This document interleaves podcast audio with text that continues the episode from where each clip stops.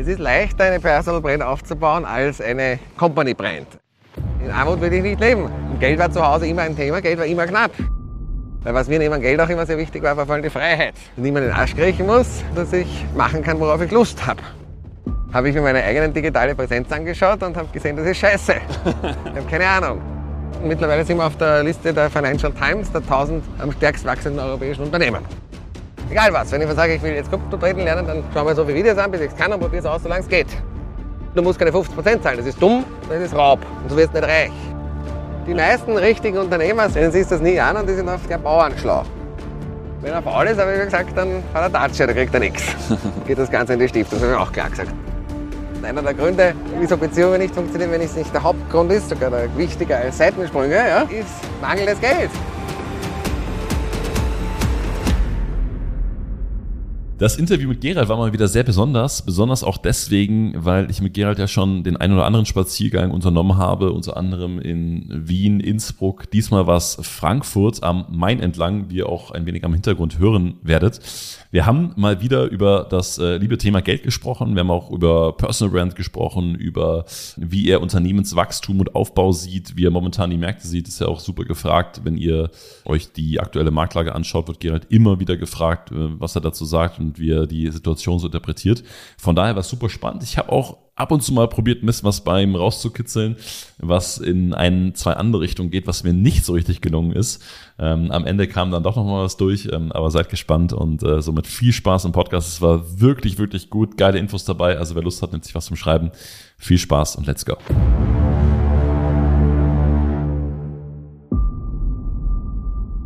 Wir sind heute in Frankfurt, deiner Lieblingsstadt, oder? Einer meiner Lieblingsstädte, ja. Auf jeden Fall zum Spazierengehen. Ja, und auch zum Immobilienkauf. Ich meine, die Stadt hat mich bis zu einem gewissen Grad recht gemacht, weil ich eben hier ein großes Immobilienportfolio habe. Mhm. Im Rhein-Main-Gebiet sind es ja mehr als 150 Wohneinheiten mittlerweile. Deswegen bin ich natürlich der Stadt sehr positiv gestimmt. Mhm. Und ich auch hier immer auch viele Events und Seminare. Ist fast so wie meine zweite Heimat. Wir haben ja auch schon, also wir, wir, beide waren ja auch schon in verschiedenen Städten mal miteinander spazieren und da muss ich echt sagen, du legst A, ein ziemliches Tempo an den Tag und B, eine ziemliche Ausdauer.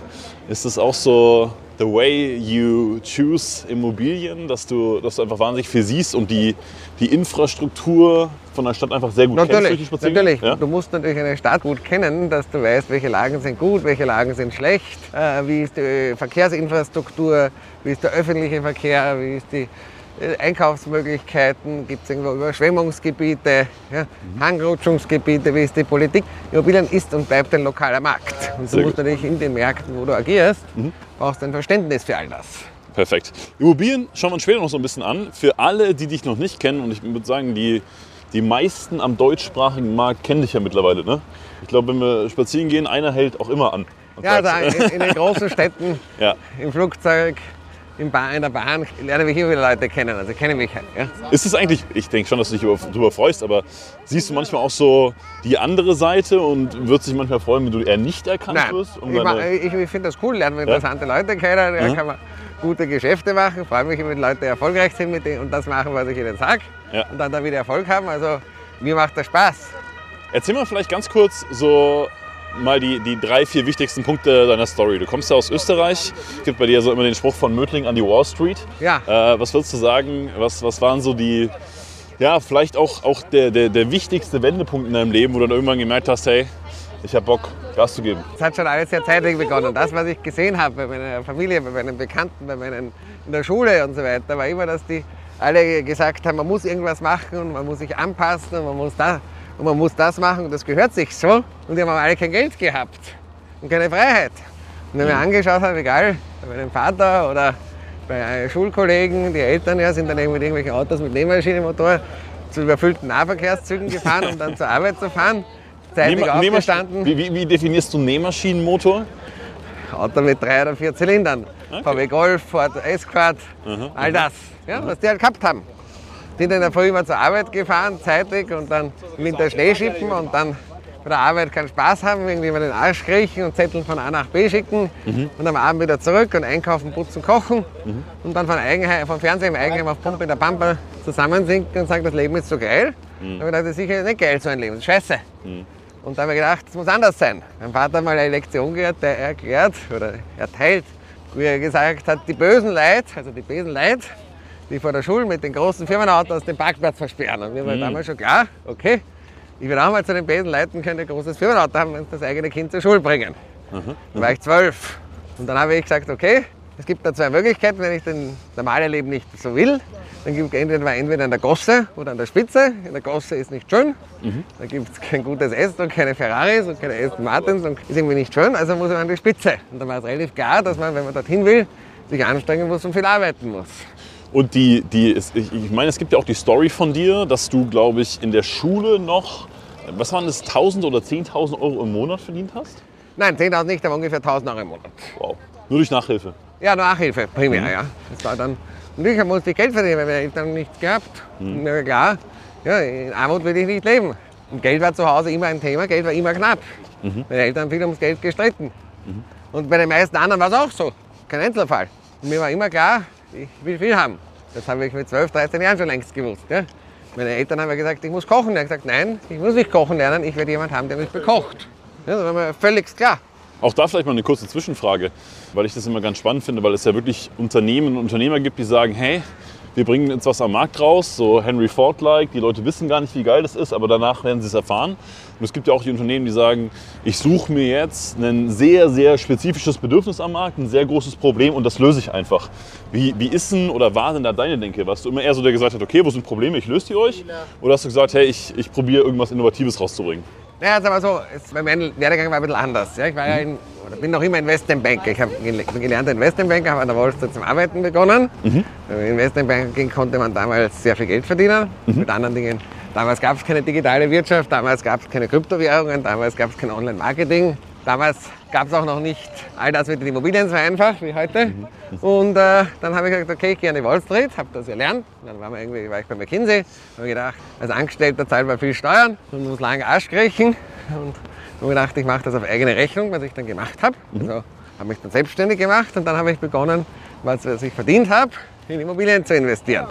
Weil ich irgendwie nicht verstanden habe, auch an der Wall Street gab es ja viele Leute, die haben viel verdient und alles ausgeben. Und dann war immer das Geld knapp. Wenn jemand zwei Millionen im Jahr verdient und kein Geld hat, dann macht man irgendwas falsch. Das ist dumm. Ja, wenn man zwei Millionen verdient, muss etwas überbleiben. Weil was mir neben dem Geld auch immer sehr wichtig war, war vor allem die Freiheit. Dass niemand den Arsch kriechen muss, niemand fragen muss und dass ich machen kann, worauf ich Lust habe.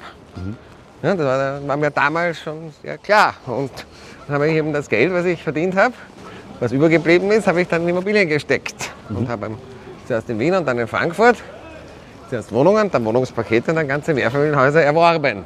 Und damals waren die Sachen noch billig, konnte ich nicht mehr kaufen. Eine Wohnung am Anfang hat 40.000 Euro gekostet oder 50.000 in Frankfurt, das war noch nicht so teuer.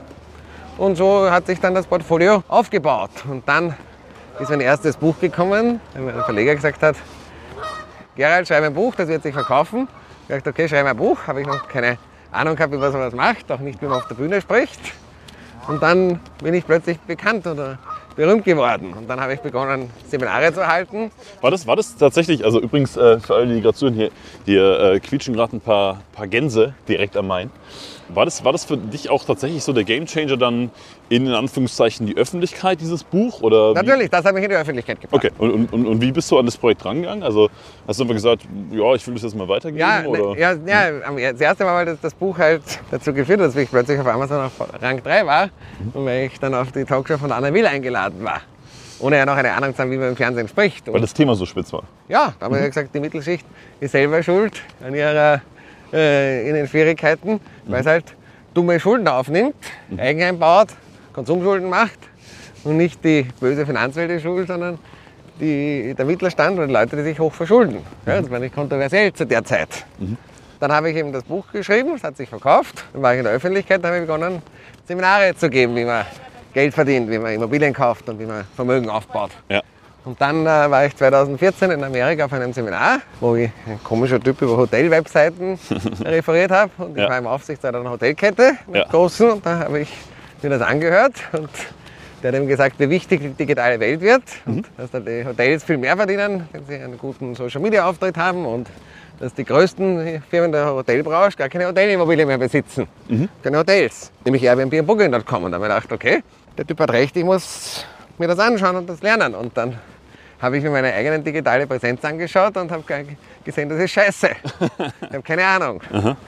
Und dann zwei oder drei Wochen später, wie es der Zufall so will, hat mich dann jemand angeschrieben und gesagt, Gerald, ich war glaube ich 18 damals, dein Social Media Auftritt ist scheiße. Mhm. Und dann habe ich gesagt, du hast recht, ich bin gelernter Investmentbanker und Immobilieninvestor, ich verstehe davon nichts. Ja. Treffen wir uns mal. Mhm. Und so hat sich dann die Investment Bank Academy entwickelt, mhm. weil ich eben mir gedacht habe, ich will ein skalierbares Geschäftsmodell. Und dann habe ich gedacht, was kann ich? Wissen weitergeben. Und vorher habe ich schon ein Seminar gelehrt, wie man Immobilien kauft oder reich wird oder finanzielle Freiheit aufbaut oder Beteiligungen eingeht oder Investments macht. Mhm. Und habe gedacht, okay, wieso kann man das nicht mit Online-Kursen machen? Und so ist die Investment Academy entstanden. Und mittlerweile sind wir halt einer der großen äh, Marktteilnehmer im deutschsprachigen Raum in dem Bereich. Und das Ganze ist eine große Operation geworden. Die läuft sehr, sehr gut und wächst halt auch jedes Jahr um 50 bis 100 Prozent. Ja, sehr schön Übergang, weil ich wollte mit dir auch ein bisschen über, über den Business Case Investment Academy reden, weil der sich ja in den letzten Jahren auch verändert hat. Ne? Ihr habt ja klassisch angefangen mit einer Akademie. Ich glaube, da waren noch verschiedene Kurse drin, da waren verschiedene. Äh, ja, ein, ein normales Abo-Modell, wo man halt mhm. diverse Kurse gehabt hat oder mhm. hat. Mhm. Das gibt es ja auch noch. Und dann haben wir eben begonnen, auch Seminare jetzt abzuhalten und mhm. die immer mehr über Online-Marketing zu verkaufen. Mhm. Und waren Immobilienseminare, Steuerseminare und so weiter. Ja. Und dann haben wir begonnen, auch exklusivere Programme zu machen, wie unsere Dealmaking Masterclass, mhm. wo wir eben dann die Fähigkeiten der Hochfinanz wie Geldbeschaffung und Steuern und Großimmobiliengeschäft, Bauträgergeschäft, Unternehmensbeteiligung, Gesellschaftsrecht und mittlerweile auch Kryptowährungshandel mit Optionen und Futures lernen. Mhm. Und das in einem sehr exklusiven Setting und muss sich bewerben und kostet auch viel Geld. Die Dealmaking Masterclass. Da war ja auch der Switch wieder, dass die Nachfrage da war, ne? Natürlich, ja. Also irgendwann kamen ja die Leute und haben gesagt, hey Gerald, ich möchte irgendwie dieses ganze Dealmaking und wie du so deine ganzen crazy, crazy Sachen den ganzen Tag veranstaltest, äh, will ich von dir lernen. So ist es und so hat sich das ergeben. Mhm. Und dann haben wir eben auch intensiv Online-Kurse aufgebaut, zuerst zum Thema Immobilien. Mhm. Äh, war in der Corona-Zeit, weil wir eigentlich gesehen haben, okay, Seminare gehen jetzt gerade nicht. Ja. Dann haben wir das eben Online-Intensivkurse gemacht. Mhm. Und dann haben wir einen Kurs gemacht zum Thema Steuern, der Steuerelite-Training. Mhm. Und derzeit arbeiten wir gerade im Intensivkurs über Kryptowährungen. So wird das halt immer größer und mittlerweile sind wir auf der Liste der Financial Times der 1000 am stärkst wachsenden europäischen Unternehmen. Was würdest du denn sagen, wie hat sich denn die die Branche, die, die Online, sagen wir mal, digital Lernenbranche, Coachingbranche, äh, Wissenstransferbranche in den letzten Jahren entwickelt? Ja, sie ist massiv gewachsen. Also mhm. viel mehr, am Anfang war das noch sehr amateurhaft und es gab halt ein paar Leute, die das gemacht haben. Ja. Mittlerweile ist es natürlich eine ganz andere Branche geworden, viel mehr Marktteilnehmer, auch viel professioneller. Mhm. Die Anforderungen ans Online-Marketing sind viel intensiver. Wir haben ja mittlerweile ganz eine große Online-Marketing-Operation, geben siebenstellig auf Facebook und Google aus, sind dort auch schon in der VIP-Betreuung. Ich fliege jetzt bald nach Dublin mhm. zu Facebook und Google. Und da muss natürlich vieles übereinstimmen von Landingpages und Grafiken und Bildern und Videos und Texten und E-Mail-Newslettern und Social Media und Kampagnen auf Facebook und Google und äh, Instagram und TikTok. Da muss, muss alles ineinander überspielen. Das heißt, das ist eben nicht mehr ganz so einfach, wie es früher war. Mhm. Es professionalisiert sich der Markt. Und natürlich, es gibt halt viele Anfänger, die halt ein bisschen was verdienen und es gibt halt einige große Marktteilnehmer, einer davon bin ich, ja, die halt dann eine größere Operation haben. Und die, wenn man das Geschäft, wenn man es ordentlich betreibt und legitim betreibt und keinen Bullshit verkauft, was viele machen, kann man langfristig auch im Geschäft bleiben und sehr gutes Geld damit verdienen und auch bei den Leuten sehr viel bewirken. Stichwort äh, Professionalisierung des Geschäftsmodells, weil wie gesagt, äh, klar, es, es, es sprießt irgendwie auch wie, wie, Pilze aus dem Boden. Viele machen Online-Kurse, viele machen irgendwie digitale Angebote etc. Ähm, was, was würdest du denn sagen, wenn jetzt jemand zuhört, der sagt, ah ja, bin ich dabei, haben wir vielleicht ein bisschen Nachholbedarf. Was sind denn jetzt, sagen wir mal, äh, Stand heute 2022 oder auch für die nächsten ein, zwei Jahre, was würdest du denn sagen, wie muss denn eine Company an diesem Markt aufgebaut sein, um ganz vorne mitzuspielen? Ja, das erste ist mal, dass du was können musst. Viele Coaches können nichts. Ja? Die keinen Bullshit, aber sie, sie können nichts. Wenn du kein Wissen hast oder nur Bullshit verkaufst, kannst du zwar temporär mal dein Geld verdienen, aber es wird nicht langfristig funktionieren. Ja? Mhm. Mhm. Wenn du das lernen willst, musst du das besser können als andere, sonst kannst du nichts lernen. Ja? Das ist mal das Erste. Und da bin ich wieder erstaunt, wie viele mal, Amateure und Anfänger glauben, sie können plötzlich was lernen, obwohl sie selbst keine Ahnung gehabt haben. Ein Beispiel, da wollte irgendjemand auch irgendwas aufbauen und sogar Geld einsammeln für irgendwas im Kryptobereich. Und dann habe ich ihn gefragt, wie viel damit schon verdient hat. Und er hat gesagt, irgendwie 5000 Euro. Und gesagt, ja, okay, ist ja gar nichts. Diese Rundungsdifferenz. Ja? Was willst du lernen? Nein, nein, wir, wir, wir sind Experten, ja, Experten in Armut oder was? Ja, so, da- das heißt, das ist einer der wichtigsten Dinge. Das Zweite ist, du musst authentisch sein. Du musst so sein, wie du bist und das den Leuten auch zeigen, sonst wird es nicht funktionieren. Ja. Das nächste Thema, du brauchst sicherlich sehr gutes Online-Marketing. Da braucht man mittlerweile viel Know-how und gute Partner oder Mitarbeiter, um das Ganze aufzubauen. Wenn du teure Produkte verkaufst, brauchst du einen guten Vertrieb. Ja, einen Telefonvertrieb, auch den musst du gut auswählen, motivieren. Dann brauchst du eine entsprechende CRM-Software. Wir verwenden jetzt, das war eh mühsam genug, HubSpot. brauchst gute Videografen. Auch das ist nicht leicht, weil die Videografen müssen jetzt einmal deine Kurse aufnehmen. Auch da werden die Anforderungen immer größer. Ja. Die müssen die Werbevideos aufnehmen. Auch da werden die Qualitätsanforderungen an Kreativität, auch die Häufigkeit, wo du was ändern musst, immer größer. Du brauchst einen guten Customer Support. Viele Firmen haben einen Customer Shooting Department, auch große Konzerne, die die Kunden vertreiben und beleidigen. Und mit einem guten Customer, Customer Shooting Department. ja, der Customer Distraction Department. Okay. Mhm. Weil die die Kunden schlecht behandeln oder gar nicht. Ja. Ja. siehe, wenn du bei der Bank anrufst, bei einer Versicherung, bei einer Autovermietfirma oder bei auch manchen Großkonzernen. Ja. Mhm. Bis zwei Stunden in der Warteschleife und dann sagt dir jemand, I don't know, okay, da hast keine Freude damit. Während ein guter Customer Support kann dir helfen, dass du auch da noch weitere Verkäufe tätigst und kann dir auch gutes Feedback geben, was gut läuft und was nicht, was man verändern muss, was nicht. Weißt du, wo der ICE gerade herkommt? Das kann ich jetzt nicht sagen, aber das ist einer der Brücken über den Main. Wir sind gerade an der EZB vorbeigegangen, vor Lagarde, hier ein Turm, wo ja Geld gedruckt wird ohne Ende. Unsere Währungen werden immer mehr entwertet. Ja, aber da sind wir gerade vorbeigegangen und da ist auch eine Brücke über den Main, wo eben die ICEs auch drüber düsen. Ja, ich frage deswegen, weil du, weil du auch in Frankfurt die Abfahrtszeiten in alle möglichen Himmelrichtungen meistens kennst, ne? Ja, weil ich halt sehr viel von Frankfurt fahre und ich, ich fahre auch viel mit dem Zug. Das ist die angenehmste Reisemöglichkeit, weil du die Zeit effizient nutzen kannst, zumindest wenn du erste Klasse fährst. Und es ist auch wirtschaftlich am effizientesten. Ja. Ich würde ganz gerne noch mal kurz mit dir über das, ähm, über das Spannungsfeld reden mit Personal Brand, weil ähm, das sagst du ja auch, das ist mit eines deiner größten Herausforderungen, dass du, dass die Leute dich halt einfach als Investmentbank kennen. Das heißt, äh, in irgendeiner Form ist das Unternehmen auch von dieser Personal Brand abhängig. Ja, das, Frage, liegt, das liegt immer an der Natur der Sache. Schau. Es ist leichter, eine Personal Brand aufzubauen, als eine Company Brand. Ja? Vor allem als Dienstleister. Egal, ob du jetzt Coach bist, Lehrer, Schönheitschirurg, Tierarzt, Rechtsanwalt, Investmentbanker, Handwerker, Gastronom, ja? können sich die Leute viel leichter mit dir identifizieren, mit einer Person. Der dann, wo der Anwalt im Gerichtssaal steht, ja? Ja. Der, der dich operiert, der dein Tier gut pflegt, ja?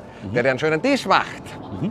Damit können sich Leute identifizieren. Und wenn du das gut machst und ehrlich machst und bekannt wirst, wirst du am Ende sehr viele Kunden haben und sehr gute Marge erzielen können. Also du wirst gut verdienen können damit und hohe Preise verrechnen können. Aber das Problem ist, jeder will den Schmied und nicht den Schmiedel. Ja, ich kann nicht das Hörhahnchen auf die Bühne stellen. Ja? Der Anwalt kann nicht den Gerichtssaal stehen, den Schmiedel, ja? weil der gewinnt den Fall nicht. Ja? Du willst nicht operiert werden vom Assistenzschmied. Und du willst auch nicht, dass dein Tier betreut wird, dein Hund oder Pferd, was teuer ist und dir ans Herz gewachsen ist, von einem vom Vizeschmied ja? oder vom Vizetierarzt. Und das bedeutet natürlich, dass du deine Zeit nicht skalieren kannst. Du kannst das teurer machen, du kannst digitale Produkte machen, du kannst Assistenten nehmen, aber irgendwann muss halt der Zahnarzt noch immer in der Klinik stehen, der Ja. Anwalt im Gerichtssaal, der Investmentbanker in der Aufsichtsratssitzung, der Coach auf der Bühne und äh, die Sachen machen. Und das äh, ist Jahr nur 365 Tage und da bist du bis zu einem gewissen Grad limitiert. Eine produktbezogene Marke eignet sich für manche Dinge nicht auch. Zum Beispiel mit der Schraube kannst Ja. du weniger mit einer Person identifizieren als mit einem Anwalt oder einem Gastronomen. Nur, das Problem ist, es dauert natürlich viel länger, um sowas aufzubauen und kostet auch am Anfang viel mehr Geld, nämlich vor allem Online-Marketing-Geld. Ja. Ich glaube, eine, eine hauptsächliche Differenzierung bei dir ist, also auch so, wie ich das über die Jahre auch in unserer Zusammenarbeit beobachtet habe, und das unterscheidet dich, glaube ich, von vielen, du hast halt auch einfach Lust auf Personal Brand, ne? Ja, Also- ich meine, natürlich musst du, ja, Personal Brand bedeutet, du musst immer wieder was posten, du musst immer was Neues einfallen lassen, Ja. du musst auf der Bühne stehen wollen, du musst in der Öffentlichkeit stehen wollen, Mhm. du musst immer wieder aktiv da sein. Aber du kannst nicht sagen, ich tauche jetzt sechs Wochen ab. Das geht nicht. Mhm. Und äh, das will nicht jeder. Mhm. Du musst halt immer präsent sein. Das kann Spaß machen, wenn du dafür geeignet bist. Das kann keinen Spaß machen, wenn du das nicht willst. Ja? Und das ist auch eine persönliche Frage, nur es ist halt auch eine wirtschaftliche Frage. Du kannst mit relativ wenig Kapitaleinsatz und Geschick sehr viel Geld verdienen in dem Bereich und auch durch die Bekanntheit noch andere Vorteile genießen, wie man das halt im Restaurant besser behandelt wirst, dass vielleicht die Immobilien gut zugetragen werden, dass du interessante Leute kennst, die dir neue Investments erklären, siehe NFTs oder Kryptowährungen und ähnliches. Das ist die eine Sache. Ich wollte sagen, wie, wie sieht denn für dich die andere Seite aus? Also gibt es irgendwelche Effekte oder, oder Folgen, die du als jetzt nicht ganz so geil für dich bewertest? Dass du es gibt eigentlich nur zwei Dinge. Nummer eins, du kannst keinen Firmenwert erschaffen. Wenn du jetzt eine Softwarefirma baust, Ja. Kannst du die Softwarefirma, wenn das sie erfolgreich ist, und wenn du, da musst am Anfang viel Geld investieren, viel riskieren, kannst du zu einem teuren Preis verkaufen, nämlich einem Multiple vom Cashflow. Ja. Das heißt, du möchtest zum 10, 15, 20-fachen Cashflow. Machst du machst eine Million Cashflow, machst- dann kriegst du 20 Millionen Verkaufspreis oder 15 Millionen. Ja? Haben wir bei der DMG Masterclass gerade ein Beispiel gehabt. Umgekehrt, eine Personal Brand kannst du nicht zu dem Preis verkaufen, genauso wie ein Dienstleistungsunternehmen nicht. Aber es ist eben ein viel steinigerer Weg, der viel riskanter ist und viel mehr Geld braucht und auch länger dauert. Das heißt, das ist der Trade-off. Und das andere ist, du musst halt immer auf der Bühne stehen. Du kannst dich halt nicht zur Ruhe setzen. Wenn du dich zur Ruhe setzen wolltest, was ich nicht will, ja, geht's halt nicht. Also äh, hypothetische Frage logischerweise. Ne? Ich weiß ja, dass du ähm, mit Immos äh, tief drin bist, dass du allgemein mit Investments tief drin bist, ähm, dass du auch gerne Investmentbanker bist, dass du auch gerne Personal Brand bist. Wenn du jetzt die Aufgabe hättest, ein Unternehmen zu gründen, das eben darauf ausgelegt ist, dass es keine Personal Brand ist und auch verkaufbar wäre, also ein Exit wäre gut möglich. Ähm, was für eine Branche oder was für ein Business würdest du da als interessant Sicherlich, ansehen? sicherlich ein digitales Geschäft. Also irgendwas Okay. mit IT, Software, Green Tech, ESG, Digital and Health, solche Themen. Ja. Dort ist sicherlich da- da- das meiste Geld zu verdienen und das größte Wachstum. Aber es bedeutet eben, dass du am Anfang durchaus substanzielle Gelder investieren musst. Und ich rede wirklich von substanziellen Geld, also nicht Peanuts, um eben und viel Risiko nehmen musst und weißt erst später, ob es funktioniert. Während in einer Personal Brand, ja, kannst du dich hinsetzen, das Geschäft machen und plötzlich ziemlich rasch ziemlich viel Geld verdienen. Ja? Was ja viele gibt. Ich meine, da gibt es viele, die verdienen eine halbe Million oder was. Ja? Und mit relativ, mit ein paar Maxeln.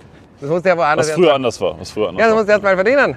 Jetzt gibt es ja unfassbar viele Möglichkeiten, ob es jetzt NFTs sind, ob es Krypto ist, ob es nochmal digitaler ist, ob es Metaverse ist.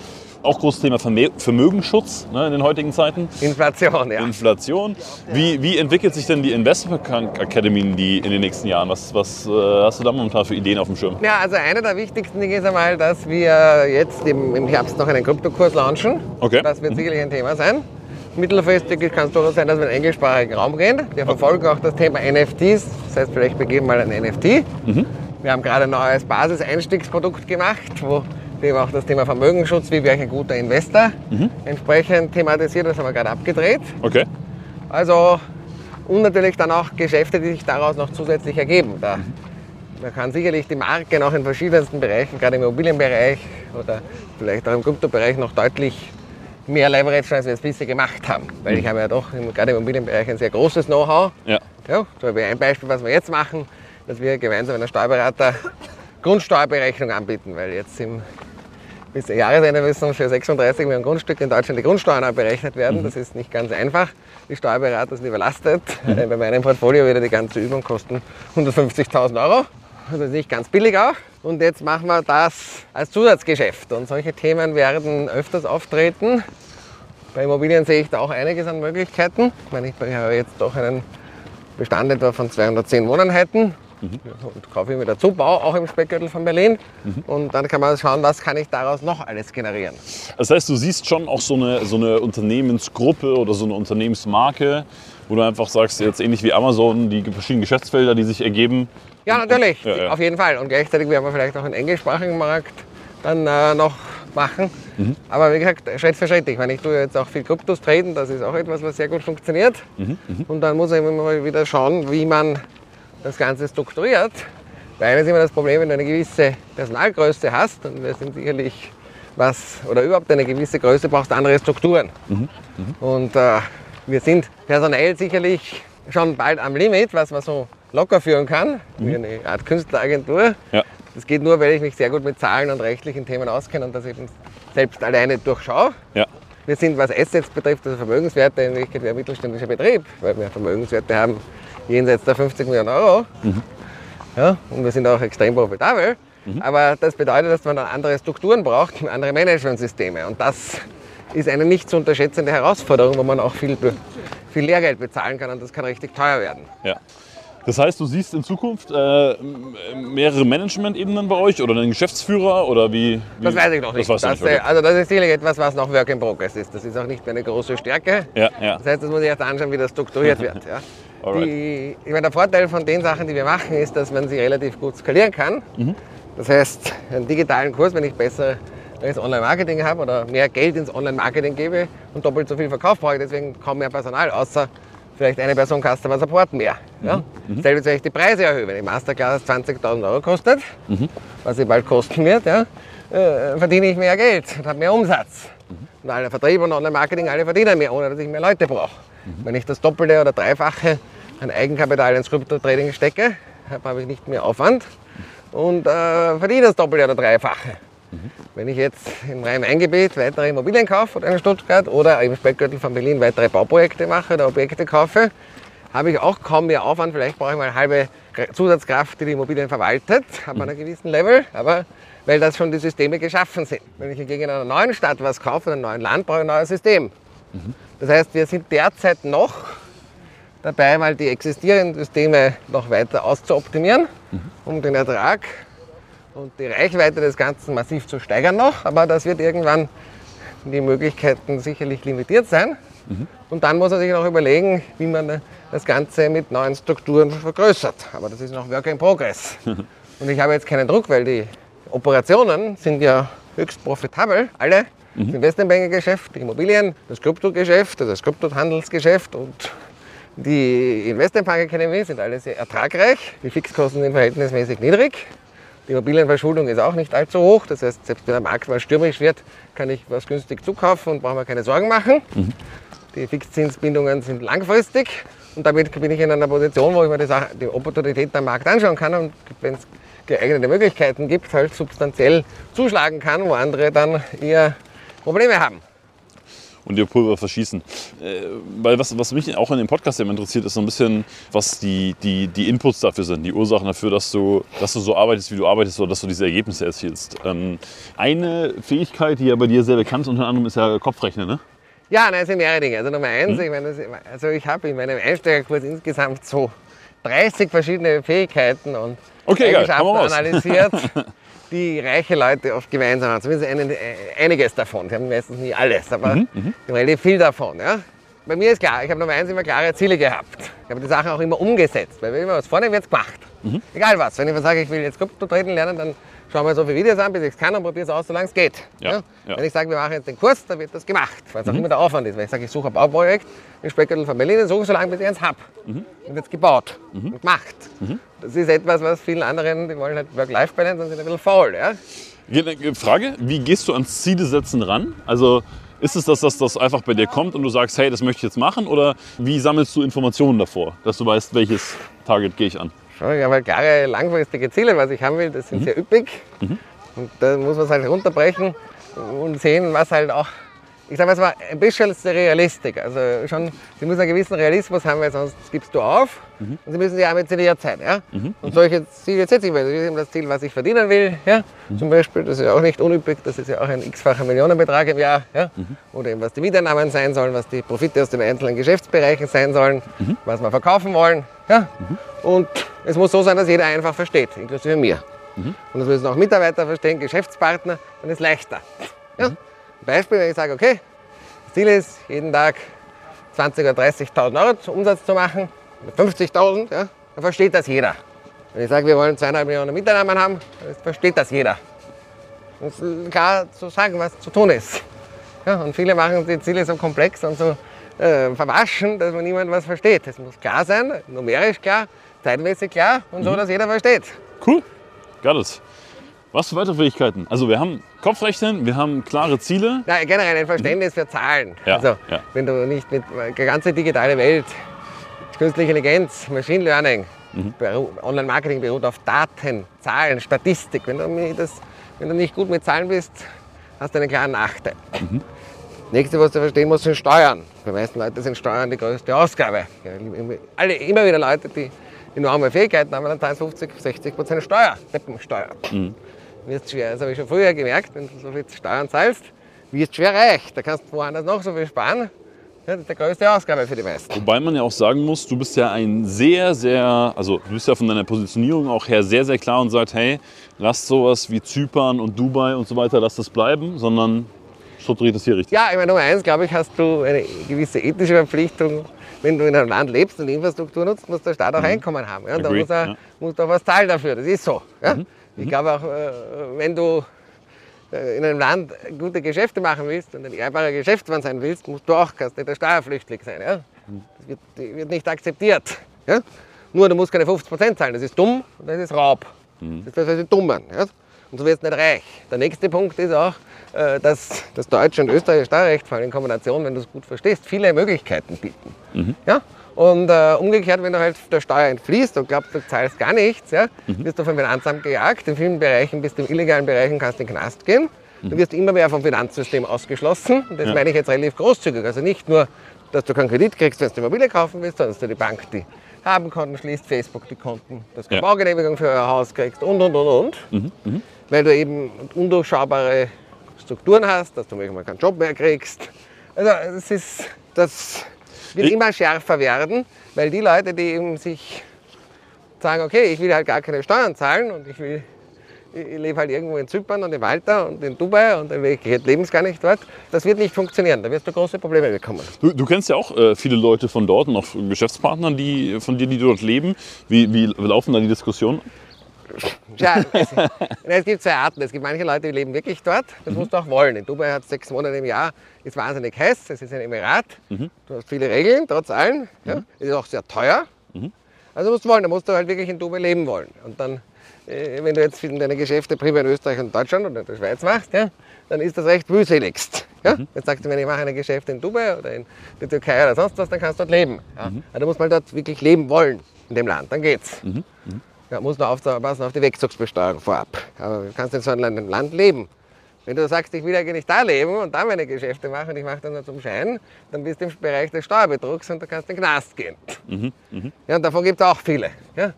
Mit österreichischer und deutscher Handynummer, ja, die dann im Flieger von äh, München nach Hamburg sitzen und sagen, sie legen in Dubai. Ja? Na, äh, das sieht der Blinde, dass dem nicht so ist. Und das fällt den Leuten auf den Kopf. Und das andere bedeutet eben, da musst du wirklich sagen, ich will dort leben, was auch immer ist. Ich meine, es gibt Länder wie Bulgarien, die niedrige Steuern haben. Es gibt Länder wie Zypern, Malta sind da kleine Inseln. Ja, es gibt die Schweiz, die ist sehr teuer. Dubai, ja. die Schweiz ist auch nicht überall steuergünstig, nur in selektiven Kantonen wie Zug. Und da ist halt richtig teuer. Ja. Also das musst du halt entscheiden. Es- Es gibt auch die Möglichkeit, hierzulande zu leben und eben keine 50 Prozent zu zahlen, wenn man sich damit beschäftigt und auskennt. Und man, wenn man hier die Geschäfte macht, glaube ich, ist das auch die richtige Antwort.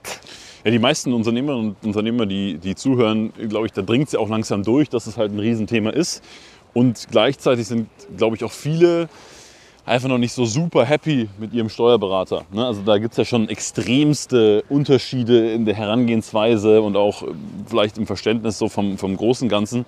Gibt es so ein, zwei Tipps, wo du sagst, darauf achten bei der Steuerberaterauswahl oder so kann man das ganz gut Ja, identifizieren? Nummer eins musst du selbst was davon verstehen. Wenn du nichts davon verstehst, kann ich der Steuerberater schlecht beraten und zweitens hat er oft gar nicht die Zeit oder auch das Know-how, das zu machen. Ja, viele Steuerberater haben das Wissen nicht und die, die das Wissen haben, haben meistens nicht die Zeit. Ja. Normalerweise ist es eher so, du musst dir auf Ideen bringen, kann ich das so machen? Und dann sagt er dir meistens ja oder nein, wenn er es kann überhaupt. Ja. Und dann musst du dir meistens einen operativen Steuerberater suchen für deine normalen Tätigkeiten, jetzt Jahresabschlüsse, Steuerprüfungen, Umsatzsteuererklärungen, Lohnverrechnung. Und dann einen strategischen Steuerberater, der mit dir die Steuerstrategie, also die optimale Strukturierung deiner Gesellschaftsformen, deiner Investments entsprechend aufbaut. Das sind zwei unterschiedliche Fähigkeiten und die kosten auch unterschiedlich viel. Der operative Steuerberater kostet zwischen 150 und 300 Euro der Stunde und der strategische zwischen 400 und 1000 Euro der Stunde. Und ein strategischer Steuerberater ist nicht unbedingt ein Experte für gute Steuerprüfungen. Umgekehrt, ein operativer Steuerberater kann oft nicht mit Stiftungen, Personengesellschaften, doppelstöckigen Holdings ja, und irgendwelchen Kryptosteuerstrukturen so viel helfen. Wird schwer, ja. Wird schwer. Es gibt manche, die können beides, aber das ist sehr selten. Bei dir zu Hause liegt, glaube ich, das Buch ähm, Principles von Ray Dalio. Ja, Hast du gelesen auch, ne?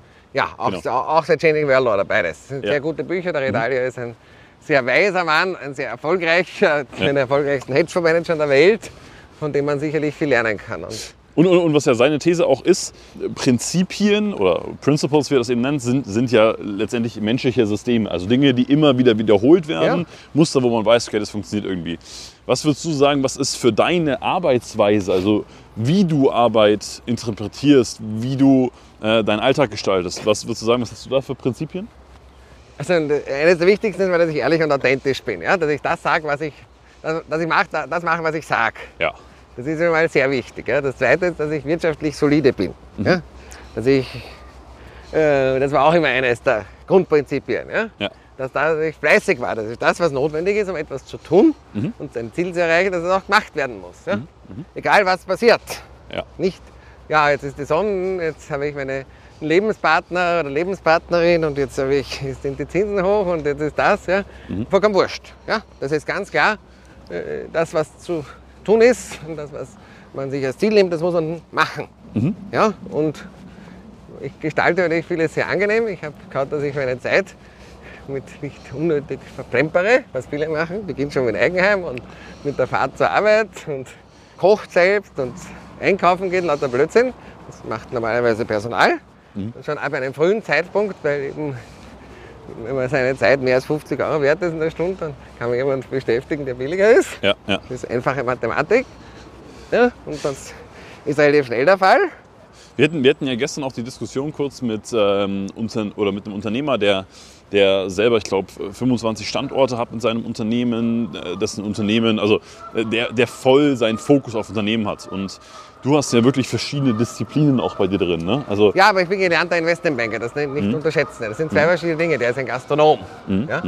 Gastronom hat das von der Picke auf gelernt und hat halt seine Restaurantkette aufgebaut. Ich bin aus der Finanzwelt groß geworden und habe an einer Ivy League Uni studiert, Mathematik und Statistik und habe natürlich einen ganz anderen Zugang. Ich bin ja der Hedgefondsmanager meines eigenen Vermögens und das hat bis jetzt sehr gut funktioniert mit relativ wenig Risiko, üppigen Kapitaleinsatz, große Räder zu drehen und sehr gut zu verdienen. Also ja, genau, genau. Und, und worauf ich hinaus wollte, ist ja deine, dein, dein Fokus, die Art und Weise, wie du in den Flow kommst, die Art und Weise, wie du Dinge umsetzt, angehst, ob es jetzt Verträge lesen sind, ob es Deals machen sind, ob es Mitarbeiter einstellen, ausstellen, whatever, die, die unterscheidet sich ja von vielen anderen Unternehmern. Deswegen vielleicht kannst du da mal so ein bisschen was dazu sagen, wie du dich selber fokussierst oder wie du deinen dein, dein Tag so gestaltest, dass das eben relativ getaktet abläuft. Also es läuft ja bei weitem nicht immer relativ getaktet, aber ich bin ein freiheitsliebender Mensch und mache immer, was ich will. Aber es sind ein paar Sachen. Also Nummer eins habe ich einen klaren Fokus auf die wichtigen Sachen. Also wenn, ich bin le viele Sachen sind mir wurscht, ja. manchmal ist es gut, manchmal schlecht. Aber auf die wichtigen Sachen, wo es um was geht, sei es jetzt einen großen Immobiliendeal, ja? Ja. sei es um einen komplexen Vertrag, sei es irgendein neues digitales Produkt, sei es um ein Launch-Webinar, ja? sei es um eine Eröffnungsveranstaltung bei der Dealmaking Masterclass, sei es um einen Exit von einer Beteiligung, ja?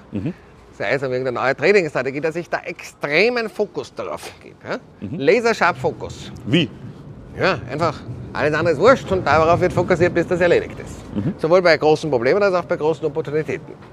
Und dass ich auch, wenn es sein muss, extrem schnell bin. Ich habe manchmal zwar viel Geduld, die muss man auch manchmal haben, lernt man mit der Zeit, man warten muss, bis ein Markt plötzlich der Markt kollabiert oder jemand eine Immobilie verkaufen will, weil er Geld braucht, das dauert. Weil was passiert auf der Ma Kryptomärkten oder Aktienmärkten um uns herumbaumeln. Ja? Und der, der verkaufen will, ist noch nicht bereit. Aber dann, wenn es soweit ist, musst du schneller sein wie ein Überschallkampfjet oder eine Concorde. Und das bin ich. Ich bin immer verfügbar. Always ready. Ja? Und äh, das ist auch etwas, was nicht so viele Leute haben. Und das Dritte ist, ich habe sicherlich auch eine vernünftige Bewertung, eine einigermaßen objektive Bewertung von Risiko. Ja? Und äh, kann eben dann relativ rational meine Entscheidungen treffen. Ja? Aber das sind halt so Dinge, die vielleicht mich von anderen unterscheiden. Äh, was man natürlich auch eben an der Finanzwelt lernt. Und dort bin ich ja aufgewachsen. Zuerst an der Wall Street, dann als, als selbstständiger Investmentbanker, was ich noch immer betreibe, und eben dann auch als Immobilieninvestor. Und jetzt halt auch als Kryptoinvestor. Ja, Kryptoinvestor, also du, du hast dir das Thema Krypto ja auch selber beigebracht, als es Alles. aufgekommen ist. Genau. Ja. Deswegen, was glaube ich auch noch für viele Unternehmerinnen und Unternehmer interessant ist, dir zuhören, wie lernst du denn? Also wie schaust du den Online-Kurs, wie liest du ein Buch, wie nimmst du Informationen auf? Ja, Nummer eins, ich rede mit vielen Leuten. Ja? Okay. Ich bin ja bei vielen Netzwerken, also ich habe viele Freunde, die halt wirtschaftlich aktiv sind. Dann immer habe ich selbst einige Gruppen mit der Dealmaking Masterclass. Ja? Ich habe viele Leute, die Unternehmer sind und da tauscht man sich aus. Und wenn man halt zuhört, dann gibt es manchmal Dinge, wo man halt auf die neue Ideen kommt. Ich habe auch viele junge Leute in meinem Freundeskreis, die halt auch gerade in dieser digitalen Welt, in der Kryptowelt sehr verankert sind. Mhm. Immerhin in Amerika ich, sind 30 Prozent, äh, also von den Millennials und jüngeren Leuten haben die, glaube ich, teilweise 30 Prozent ihrer Assets halt in Krypto oder so. Also ja, ja. Das hat eine immer größere Bedeutung. Mhm. Auch da kriegst du viel Inputs. Mhm. Ja, also das heißt, das ist eine Sache, wo du, und ich lese viele Medien und viele Bücher, da kommst du immer auf Ideen. Ja? Liest du, wie, wie, wie, liest du zum Beispiel Bücher? Also nimmst du dir ein Buch vor, setzt dich abends hin? Nein, äh, oder? Wenn ich einmal Lust habe. Okay. Nachher haben wir auch Videokurse zu manchen Dingen genannt. Ja. Also das, was ich selbst anbiete, mache ich auch, mhm. wenn ich irgendwas aneignen will. Mhm. Und äh, ich gehe auch immer wieder auf Seminare, Weiterbildungsprogramme, Konferenzen. Mhm. Und so sammle ich natürlich relativ viel Wissen. Und da ich schon einiges erfahre, ich bin auch schon lange im Berufsleben, habe viel erlebt. Mhm. habe immer viel gearbeitet und viele Sachen gemacht. Das habe ich vermutlich so viel erlebt in meinen 25 Jahren Berufsleben wie andere in 75 Jahren. oder, zwei Leute oder drei Leute in 25 Jahren. Mhm. Und das kombiniert mit dem, was ich halt mache und gleichzeitig aber geistig flexibel bleiben, ist das, was halt zum Erfolg führt. Mhm. Ja? Und wie gesagt, man muss auch immer, viele Leute werden ab einem gewissen Alter alt, auch geistig alt. Und ich sage immer, ja, man muss noch ein Kind bleiben. Und meine Eltern fragen mich immer, wann ich erwachsen werde. Ich sage, wenn der Sensenmann kommt, dann der wird vor 100 nicht kommen. Mhm. Ja? In, in, in, solchen Sachen, finde ich, hast du auch teilweise eine ganz gute Selbsteinschätzung. Und das ist vielleicht auch nochmal was, was ganz Schönes zu entpacken. Also wo oder woher weißt du bei dir selber, dass du in einer Sache absolut Newbie bist und demütig sein darfst und viel lernen darfst und wo sagst du, hey, bullshitte mich nicht, ja, ja ich meine, da, da, da kenne ich mich aus und, und erzähl mir keinen Scheiß. Ja, auch das macht die Erfahrung aus. Ja? Mhm. Ich meine, natürlich, ich, ich sehe schon. Ich kenne dich. ich habe die Stimme erkannt. So ist es. Sorry. Kein Thema. Ich wollte euch nicht unterbrechen. Alles, Alles Gute. Jetzt haben wir gerade eben noch drüber geredet. Ja. ja. Also, ich meine, Erfahrung. Und natürlich bei manchen Dingen, wenn ich das schon jahrelang gemacht habe, weiß ich, okay, da kann ich, kann man immer x Fünfer machen, wenn was Neues muss ich natürlich was lernen von den Leuten, die es können. Und vielleicht ja. immer, das habe ich schon in der Schule gesehen. Ja? Mhm. Ich wollte reich sein, also Leute, die, die selbst arm waren mhm. und dann einfach vor der Escort gehabt haben, mir erzählen wollten, was ich tun muss in meinem Leben, die habe ich gesagt, ja, erzähl mir keinen Blödsinn, ich will von dir nichts lernen. Da du hast nichts. Da gab es auch einen Konflikt mit dem Lehrer, ne? Ja, mit Lehrern, mit meinen Eltern, mit Verwandten und so weiter, weil die wollten mhm. mir mich zwingen, Dinge zu machen. Das gehört sich so, das muss man machen. Ich gesagt, nein, du bist arm. Ja, was soll ich von dir lernen? Ich will Reichtum lernen. Und so ist halt auch so. Ich meine, wenn du etwas noch nicht kannst, musst du halt zu den Leuten gehen, mhm. die es können.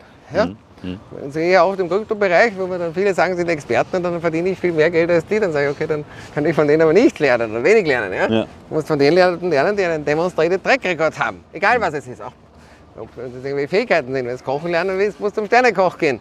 Von dem kannst du kochen lernen. Ja? Mhm. Und nicht zum McDonalds-Mitarbeiter, von dem kannst du nicht kochen lernen, außer Dreck. Dann kannst du Dreck lernen. Ja? Und dasselbe gilt halt auch ja?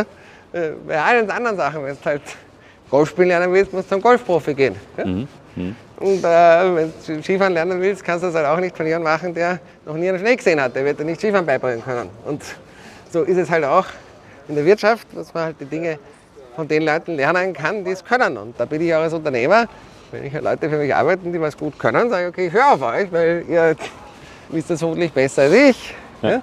Ich kann meinen Input geben, aber ich höre darauf. Ich glaube nicht, dass ich allwissend bin, sondern ich schaue immer, was dazulernen. Und bei den Sachen, die halt das Wissen habe, ja, da bin ich halt entsprechend fokussiert. Was, was es ja auch wieder ausmacht, ist ja, ist ja die Auswahl dieser Menschen. Ja?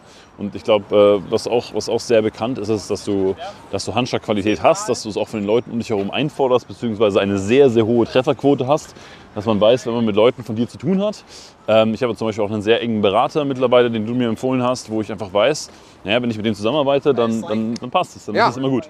Ich glaube wirklich, gerade in unserer Digital- und Marketing-Szene etc., sind relativ viele vage Aussagen, ja, sagen wir es mal so.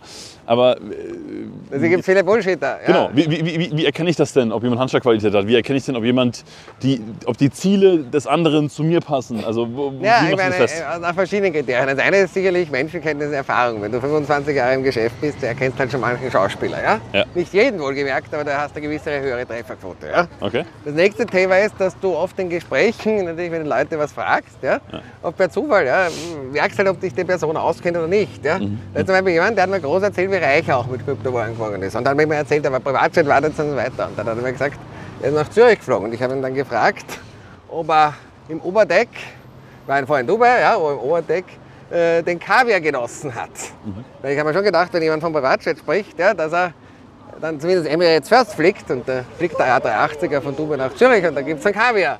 Und der hat mit der Frage nicht anfangen können, weil ich wusste, das ist ein reiner Bullshitter, weil äh, ja, wenn man vom Privatjet redet und von Milliarden und dann äh, eigentlich nichts hat, ja, oder wenig hat und es sind halt oft so kleine Hinweise, ja, oder wenn jemand äh, dann ganz zufällig ja, irgendwelche keine Antwort oder komische Antworten gibt. Gibt es, so, gibt es so Verhaltensmuster, auf die du aktiv achtest, wenn jemand sehr unruhig ist oder wenn jemand ein bestimmte, bestimmtes Weniger, aber, Muster ausführt?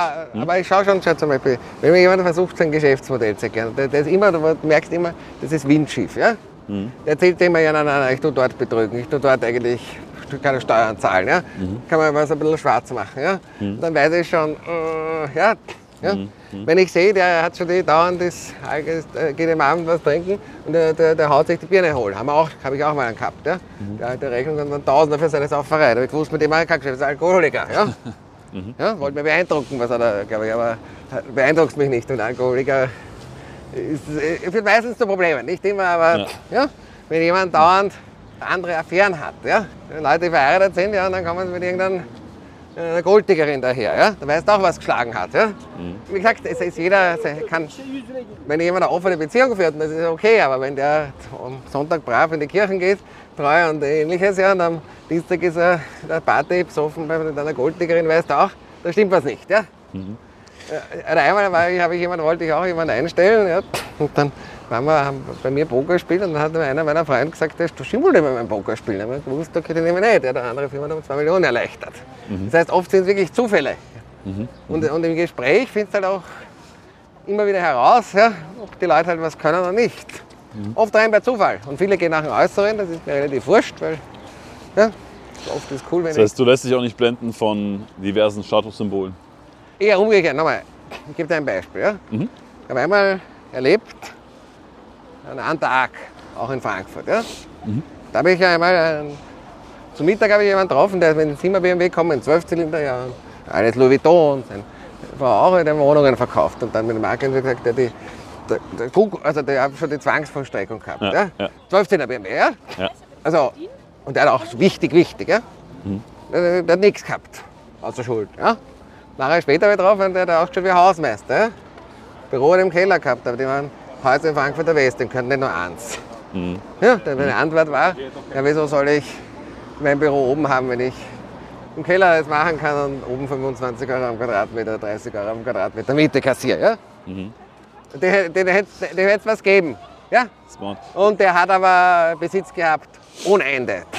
Ist das auch so ein gesellschaftliches Problem, dass, dass die Gesellschaft so sehr gebrandet ist auf wie Reichtum aussieht oder wie er interpretiert wird? Das ist für Anfänger, das ist für, für Anfänger und Greenhorns. Die interpretieren Reichtum durch Statussymbole. Ja? Ich sage immer, die Armen gehen zu Louis Vuitton, stellen sich in die Geschäftsschlange. Die Reichen besitzen Louis Vuitton-Aktien oder das Gebäude, wo Louis Vuitton drin ist. Ja? Das ist der Unterschied zwischen arm und reich. Und wenn du halt arm bist, orientierst du dich halt an armen Symbolen. Und Ja. wenn du reich bist, orientierst du dich an den reichen Symbolen. Ja? Nur das Beispiel, ja? Ab einem gewissen Level an Vermögen ist wurscht. Ob du jetzt wenn zu Fuß kommst mit der Bahn oder mit dem Ferrari. Ja, weil es kannst du eh leisten, wenn es bist. Ja? Aber was nicht wurscht ist, weil das, wie ist dein unternehmerischer Track Record, wie viel Beteiligung hast du, welche Immobilienportfolio hast du, wie ist dein Kryptoportfolio, ja? was hast du für intellektuell für Dinge erreicht und so weiter. Ja? Welche, welche äh, sagen wir mal, dummen Verhaltensmuster stellst du denn da bei, bei Unternehmerinnen und Unternehmern fest? Also jetzt speziell wirklich bei Unternehmern fest. Also wo meinst du, geht so gar nicht mal, also natürlich dann auch Geld in letzter Instanz, aber wo meinst du, geht so der meiste fehlgeschaltete Fokus, die meiste Zeit hin, die meiste Es sind Energie? weniger einmal Unternehmer, sondern oft so Selbstständige. Ja? Okay. Zum Beispiel viele Zahnärzte ist ein klassisches Beispiel. Ja? Mhm. Rechtsanwälte, die sind so statusgetrieben, ja? dann sind sie pleite. Investmentbanker. Mhm. Wie kann ein Investmentbanker oder was pleite sein? Ja? Ich habe sogar schon Steuerberater am Tag gesehen, die pleite sind. Ja? Ich meine, die lernen das. Mhm. Ja, weil sie einfach nur von Status getrieben sind und dann Dummfuck machen. Blödfuck. Dummkopf sind. Ja? Weil sie einfach nur, ja, ich muss jetzt die Villa haben und ich muss das haben. Ja? Und das ist klar, dass sich das nicht ausgeht. Ja? Die meisten richtigen Unternehmer sind oft, denen siehst du das nie an und die sind oft sehr bauernschlau. Ja? Also das ist, das ist vielleicht auch der große Unterschied. Ja? Viele Unternehmer haben sicherlich Fehler bei der steuerlichen Strukturierung, das unterschätzen viele. Viele unterschätzen das Thema Recht. Viele unterschätzen auch das Thema geistige Eigentum, speziell in der digitalen Welt. Das ist etwas, wo grobe Fehler gemacht werden, weil da sich viele nicht auskennen. Aber das Statusthema ist eher was für Dienstleister. So an der Wall Street, ja, da haben einmal alle geprotzt. Vielleicht ein Beispiel von Anfang von der Karriere in der Wall Street. Ja. Habe ich nie verstanden. Ja. Im Jänner, nach den Weihnachtsferien, wo alle, haben alle das ganze Geld ausgegeben. Weihnachtsurlaub, Weihnachtsferien und so weiter. Da war Schneesturm in New York gewesen, da war es so kalt. Wenn du da einen Ferrari kaufen wolltest, oder gar Ferrari Cabrio oder Apartment, da warst du der einzige Kunde. Und der Ferrari hat aber Geld gebraucht, der war froh, dass sie mit Rabatt geben. Und der Immobilienmakler hat auch ein Geld gebraucht, der Provision hat der Rabatt gegeben und der Immobilienverkäufer auch wieder auch ein Geld gebraucht. Das heißt, du hättest das um 10, 15, 20 Prozent billiger bekommen, die Sachen. Ja? Dann, wie im April, Mai, wie die Bonussaison war und alle Bonus gekriegt haben, sind alle rauf, raufgelaufen. Und nach Midtown haben Ferrari kaufen wollen, Apartments kaufen wollen. Und die Immobilienmakler und die Ferrari-Händler und äh, Aston Martin-Händler und Rolls-Royce-Händler haben eine Ste- Steigerung gemacht. Who wants to have the cool car? Who wants to show that he was successful? Who wants to have the penthouse apartment? Und dann plötzlich 30% mehr kostet. Und da habe ich gedacht, wie können Leute, die auf den besten Unis der Welt studieren und gleichzeitig auch, Angebot und Nachfrage eigentlich verstehen sollten. ja, und einfach wahnsinnig viel Geld verdienen, so blöd sein? Ja? Dann habe ich gedacht, das gibt's ja nicht. Wenn ich dasselbe Auto vorher billiger kriege, dann kaufe ich es doch, wenn es billig ist in der Wohnung. Ja, das, das habe ich nicht verstanden damals schon. Und das, das hat sich gerade in der Dienstleistungsbranche, gibt es da sehr, sehr viele, die extrem statusgetrieben sind. Oder anderes Beispiel, Online-Marketer kommt zu mir, ja, der hat gut verdient. Ja? Ja. Und der sagt, ja, er wollte mir gerne einen Ferrari zeigen, den sich kaufen, 400.000 Euro kostet. Ich gesagt, welche Hände hat der ins hingeschissen? Ich habe gesagt, ich verstehe, dass du einen Ferrari haben willst, aber wenn du einmal um 80.000 kaufst, der hat anstatt 700 PS 650 PS, also ist nicht marginal äh, Unterschied, ja. Wenn du den gut kaufst und den gut prüfst, hast du vermutlich sogar eine Wertsteigerung, aber jedenfalls keinen Wertverlust. Ja, trotzdem einen Ferrari und hast 320.000 Euro weniger gezahlt und dann hast du noch die Steuerbereinigung. Ja, also, wieso musst du 400.000 zahlen? Bist dumm. Ja? Bevor wir jetzt zu einer Paradedisziplin kommen, Geld und Finanzen Ja? oder Investments, würde ich ganz gerne noch äh, ein paar, sagen wir mal, persönliche Dinge mit dir besprechen. Ja. Du, der, der David, dein Sohn ist ja jetzt sechs Jahre alt. Ja. Ne? Was, was würdest du sagen, vielleicht mal so Beginn at the beginning, wie, wie hat dich denn die Rolle als Vater selber verändert? Also das hat mich nicht sonderlich verändert, aber der Sohn ist eine Verantwortung, macht viel Freude. Ja. Ich habe eher die angenehmen Teile des Ganzen. Ich bin der Spaßpapa und der, der halt die lustigen Dinge organisiert. Ja. Aber äh, es ist eine große Freude, es ist auch eine Verantwortung. Also was ich zum Beispiel nicht in Ordnung finde, sage ich immer, wenn Eltern ihre Kinder dann schlecht behandeln, Väter die Kinder nicht wollen oder manchmal auch in einer Scheidung die Kinder total als Spielball zwischen Streit den Eltern sind, das finde ich ist nicht in Ordnung. Ja? Und ich habe immer versucht, halt meinem Sohn das zu geben, was ich nicht hatte, nämlich ja, sagen wir so eine harmonische Struktur. Ich verstehe mich auch mit der Mutter gut, auch wenn wir keine Beziehung haben. Nur so viel, dass ich mit ihm viel Spaß mache, ja? dass ich meinem Sohn Liebe geben kann und Spaß, dass ich genügend Freiheit gebe und Freiraum und dass er natürlich auch das Geld keine Rolle spielt. Wobei, ich bin mir sicher, wenn, also, wenn er faul ist, habe ich gesagt, dann hat er Datsche, da kriegt er nichts. Dann geht das Ganze in die Stiftung, das habe ich auch klar gesagt, da hat er schon Angst gekriegt. Wo siehst du denn so in den nächsten Jahren jetzt mal abseits von finanziellen Kennzahlen und unternehmerischen Kennzahlen, wo siehst du denn bei dir selber so Entwicklungsspielraum? Gibt es irgendwas, wo du sagst, da möchtest du, da möchtest du dich hinentwickeln oder das möchtest du entdecken, discovern für dich? Nicht wirklich. wie gesagt, ich werde meine eigene Uni gründen, Mhm. äh, wenn ich genügend Geld habe, ich werde li- liberalen Zukunftskapitalismus lernen. Mhm. Es wird sicherlich ein paar Themen geben in der digitalen äh, Medizin, die interessant werden, die man sich anschauen muss, wo man vielleicht mit äh, sein Leben verlängern kann und die Lebensqualität vergrößern kann. Wie, ich sagen, wie stehst du zum Thema Tod? Wie gesagt, mein Ziel ist auch immer, dass ich mit 100 Jahren, ja, wenn ich auf der Titelseite der Financial Times stehe Ja. und drauf steht Crazy Austrian Investment Punk celebrates 100th Birthday in Style with a multi-billion-dollar-deal und winken von meinem Airbus, wo steht Investment Punk her. Ja, Weil, also Christian, Christian Angermeier kennst du glaube ich auch, ne? ja.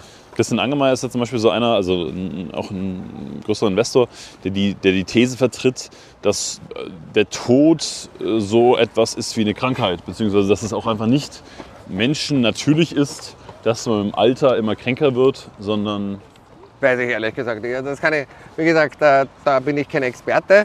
Ich glaube sicherlich, dass ich mit viel Geld und moderner Medizin, auch datengetriebener Medizin und personalisierten Medikamenten und Smart Toilets und allen möglichen Gadgets, du sicherlich die Lebenserwartung und auch die Lebensqualität verlängern kannst. ja, ja. Ja, das glaube ich schon. Ja? Weil du natürlich, wenn du eine Krankheit früher erkennst, durch die vielen Daten, die du sammelst, sei es auf Basis deines Urins, deiner Exkremente, deines Pools, deiner äh, Sauerstoffsättigung, was auch immer, und der Kombination von dem Ganzen, Ja. wirst du mit großer Wahrscheinlichkeit halt, sagen wir so, kannst einen Herzinfarkt, kannst irgendwelche Probleme schnell erkennen und natürlich dann dir viel Leid und möchte den Tod oder Invalidität ersparen, das glaube ich. Ich glaube, es ist heute noch nicht zu sagen, wie lange man da die Lebenserwartung erhöhen kann. Man hat ja auch gesehen, durch Corona wurde sie etwas gesenkt in den meisten Ländern. Ja? Also man wird auch sehen, ob die Wetterextreme das noch einmal die durchschnittliche Lebenserwartung senken werden, das weiß man nicht. Tatsache ist natürlich, wenn du viel Geld hast, wirst du deutlich länger leben. Oder die Chance, dass du länger lebst, größer ist, weil du dich halt besser ernähren kannst. Ja? Ja. Dir ein angenehmeres Umfeld suchen kannst, weniger Stress hast. Vielleicht auch den Wetterextremen leichter entfliehen kannst. Im Winter dir Sonne geben kannst, das heißt Vitamin D. Ja? Und dann gehört natürlich auch eine gewisse Eigendisziplin dazu. Wenn du halt nur saufst, rauchst, frisst, trinkst, äh, Drogen nimmst, dich nie bewegst, ja, das wird auch zukünftig nicht gehen. Ja? ja, ja. Es gibt aber auch Ausnahmen. Der Helmut Schmidt hat, oder der Karl, der Karl Blaschek, ja, haben bis ins hohe Alter geraucht, gesoffen, alles. Ne, und sind auch alt geworden. Also die Wahrscheinlichkeit ist halt geringer. Wie, wie, wie, wie machst du den Sport? Also ich bin jetzt, ich war nie im Sport gut, aber ich bin zumindest jemand, der viel zu, zu Fuß geht. Ich nenne sie immer Leisurely Walks, aber die Leisurely Walks sind dann manchmal ganz schön lang. Ja, das bedeutet zumindest, ist ja ein Unterschied, dass du dich zumindest bewegst. Ja? Wenn du ein Couchpotato bist und dich nie bewegst, das ist nicht gut. Ja. Aber wie gesagt, ich bin da kein Experte. Ich glaube schon, dass du mit digitaler Medizin und mit genügend Grips und Geld und guten Ärzten dir manches an Leiden ersparen wirst. Das ist durchaus meine Meinung. Gibt es denn so eine Sache, wo du sagst, eine Story, wo du sagst, also es gibt natürlich ganz, ganz viele Stories, aber gibt es eine Story, die dir so bei deinen Mitarbeitern oder bei deinen Kunden in den letzten Jahren so besonders im Kopf geblieben ist, wo du echt sagst, hey, das, das hat mein Herz erwärmt? Wie meinst du herzerwärmend? Also, da, es kann ich, damit kann ich schwer was anfangen. Ich bin ein rationaler Mensch. Ja? Was sich sicherlich eine Ich, große ich probiere das auch nur rauszukitzeln, Gerald. Also, Was sicherlich eine große Freude macht, sage ich, und für mich natürlich auch eine, wenn man es mal ein Beweis ist, dass das, was ich mache, auch funktioniert, ist, wenn Kunden Erfolg haben. Ja, zum Beispiel jetzt haben wir gestern wieder jemand erzählt, bei dem ich Masterclass, war vor drei Jahren oder vier Jahren bei einem Immobilienseminar von mir, hat jetzt eine Holding, hat jetzt ein Softwareunternehmen, was 5 Millionen Gewinn macht mit einem zweiten. Ja?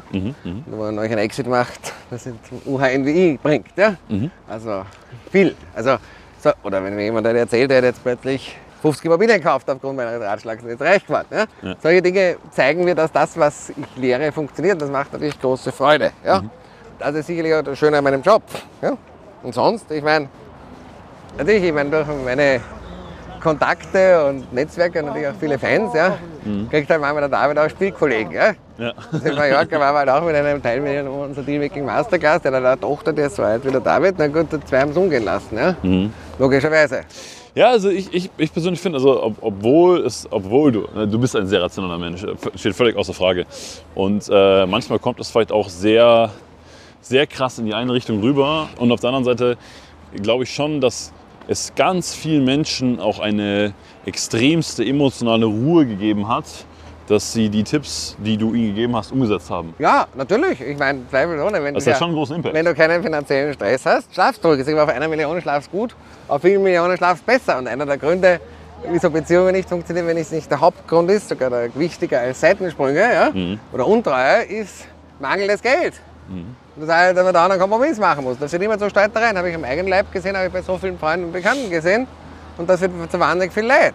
Apropos, bei Streit, Beziehungen, fehlendem Geld, es riecht gerade sehr nach Weed. Ja. Mag jeder, ja, mag jeder tun, was er will, ist halt so. Ja? Ich mache es nicht, mir wird schlecht drauf. Lass uns mal. Oh, lass. lass wir nehmen eine, eine Fahne mit. Ähm, lass, uns mal zum, lass uns mal zum Thema Investments kommen. Die, die, die Welt verändert sich massiv. Und ich weiß ja, dass du dich auch mit, mit Changing the World Order und überhaupt mit, sehr viel auch mit Geschichte und Historie beschäftigt. Sagen wir mal, aktuelle Situation, ähm, Corona, Ukraine-Krieg etc. Wie, Gibt es eine Einordnung geschichtlich von dir? Also wie, wie siehst du das von deinem Mindset her? Sagst du, hey, ich, äh, das, das, ist, das ist in der Geschichte schon immer passiert oder du kannst da gewisse Muster? Ja, ist meine, ja, ja und nein. Ich meine, es, gibt, es gibt eine Sache, weil das, was natürlich jetzt das krasse, krasse Thema ist, die Inflation. Wir haben praktisch offiziell 7, 8 Prozent Inflation, faktisch vermutlich bereits zweistellig, weil das nur den durchschnittlichen Warenkorb widerspiegelt, der aber nicht.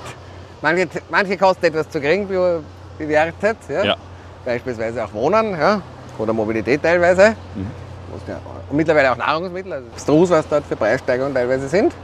Also ich glaube, es kann durchaus sein, dass wir zweistellige Inflationsraten haben, was sich dazu führt, dass die Mehrheit der Bevölkerung verarmt. Das passiert, ist, ist, ist immer der Fall. Ja? Das Zweite ist, dass wir zunehmend diese frühere, das letzte Jahrzehnt war für Anleger sehr gut.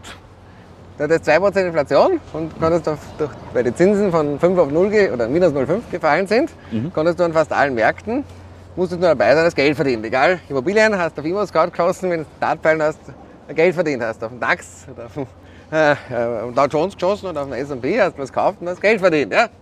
Hast Anleihe gekauft, hast Geld verdient. Hast Gold gekauft, hast Geld verdient. Hast äh, äh, Kryptowährungen gekauft, hast du Geld verdient. Das ist aber relativ einfach, Geld zu verdienen. Und ohne jetzt ein enormes Geschick zu haben, 10%, wenn du viel Geschick hattest, hast du 20, 30, 40% auf dein eingesetztes Kapital verdient. Ja. Und du hattest 2% Inflation und bist real reicher geworden.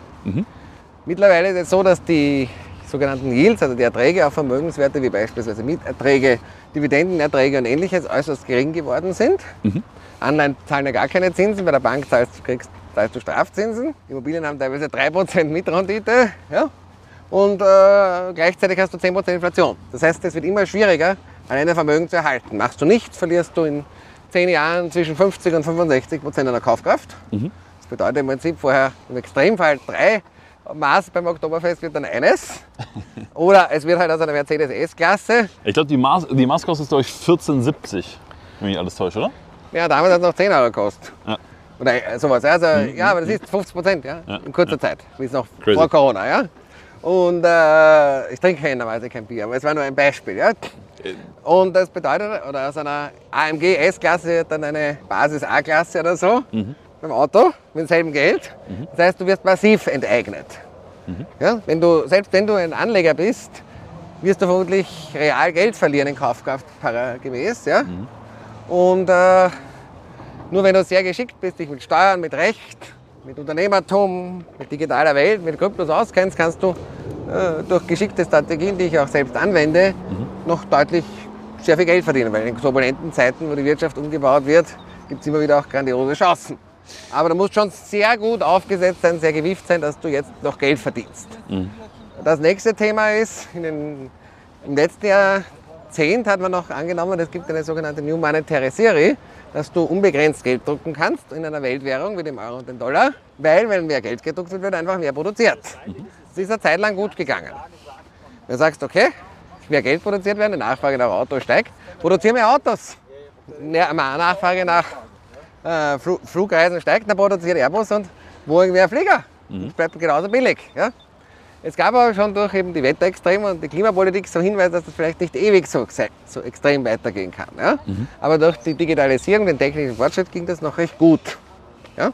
Und äh, nur bei wenigen Luxusgütern, die du halt nicht vermehren kannst, hat das Gelddrucken dazu geführt, dass die Preise massiv gestiegen sind, ebenso eben bei, bei Vermögenswerten wie guten Aktien oder Immobilien und so weiter, die halt auch nicht unendlich vermehrbar sind. Aber Seit Corona aus der Mangelwirtschaft. Plötzlich kannst du nicht mehr genügend produzieren, weil die Fabriken zu waren. Und jetzt gibt es noch einen Krieg. Vollkommen dumm, verbrecherisch, aber jetzt gibt es einen Krieg.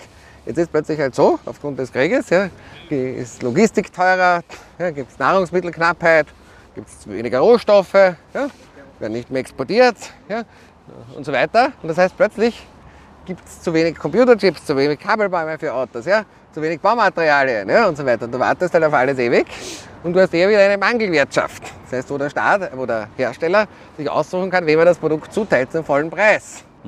Und Mangelwirtschaft bedeutet das natürlich, wenn du mehr Geld druckst, die Preise natürlich dann massiv steigen, weil die, es gibt weniger Produkte und mehr Geld, ne, wo, da wird der Preis hingehen. Das ist die realwirtschaftliche Inflation, die es auch in den 70ern gegeben hat. War es auch eine Mangelwirtschaft. Durch Streiks und damals gab es noch nicht so viel technischen Fortschritt. Ja, in den 70er Jahren hat Mercedes und VW auch die Autos zuteilt. Das zwei Jahre gewartet auf den Mercedes und auf VW Golf. Ja? Gebraucht hat er mehr gekostet als neu und so ist heute genauso. Bei Baumaterialien, bei Elektronikprodukten, Handwerkern, you name it. Und äh, wenn du genügend bezahlst, kriegst du alles, aber das ist eben eine klassische Mangelwirtschaft. Und Mangelwirtschaft führt zur Inflation, wenn man Geld druckt, um sie zu beseitigen, weil du ja nicht deswegen mehr produzierst, weil es liegt ja nicht an den Produktion, der Willen zu produzieren, sondern die Möglichkeiten, weil die Fabriken zu sind von Corona wie in China oder alternativ eben die Transportrouten gesperrt sind oder die Äcker nicht bestellt werden, wenn wir Krieg führen müssen. Sollen wir den äh, Abschnitt einmal rausschneiden und als Wirtschaftsunterricht an deutschen Schulen verwenden?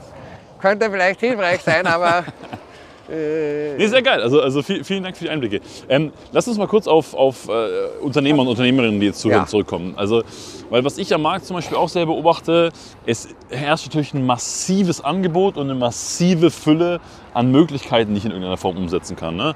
Ob ich jetzt sage, hey, ich fange irgendwie mit Kryptos an oder ich mache was im Bereich Immobilien oder ETFs oder whatever. Also es, äh, auch da, you name it, es gibt tausend verschiedene Möglichkeiten. Ähm, wo ist denn so die Grenze zwischen alles, ich muss mich über alles mal gut informieren und, und das verstehen und ich bin einfach unfassbar defokussiert und mache nichts richtig.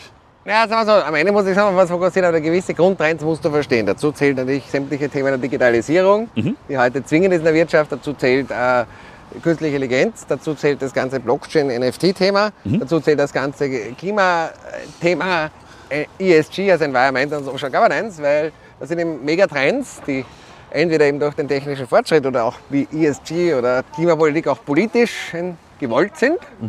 Und dann bedeutet das, dass das in die Richtung geht. Und wenn man sich damit nicht beschäftigt, kriegt man ein großes Problem. Ja, das ist ganz klar. Und dann muss ich halt idealerweise auch in diesen Bereichen ist die Wahrscheinlichkeit, dass man Geld verdient und unternehmerisch wächst, natürlich viel größer, weil das halt stark wachsende Märkte ist. Wenn ich jetzt sage, ich bin in einer schrumpfenden Branche, beispielsweise in der Retail-Handelsbranche, werde ich tendenziell eher Geld verlieren, ja, weil es ein schrumpfender Markt ist. Ja. Wenn der Markt sehr stark steigt, ist es leichter Geld zu verdienen. Also ich kenne kaum einen ITler, der sich über Auftragsmangel beschweren kann. Gibt es nicht. Ja. Oder ein Data Scientist, der braucht nicht um einen Job sich bewerben.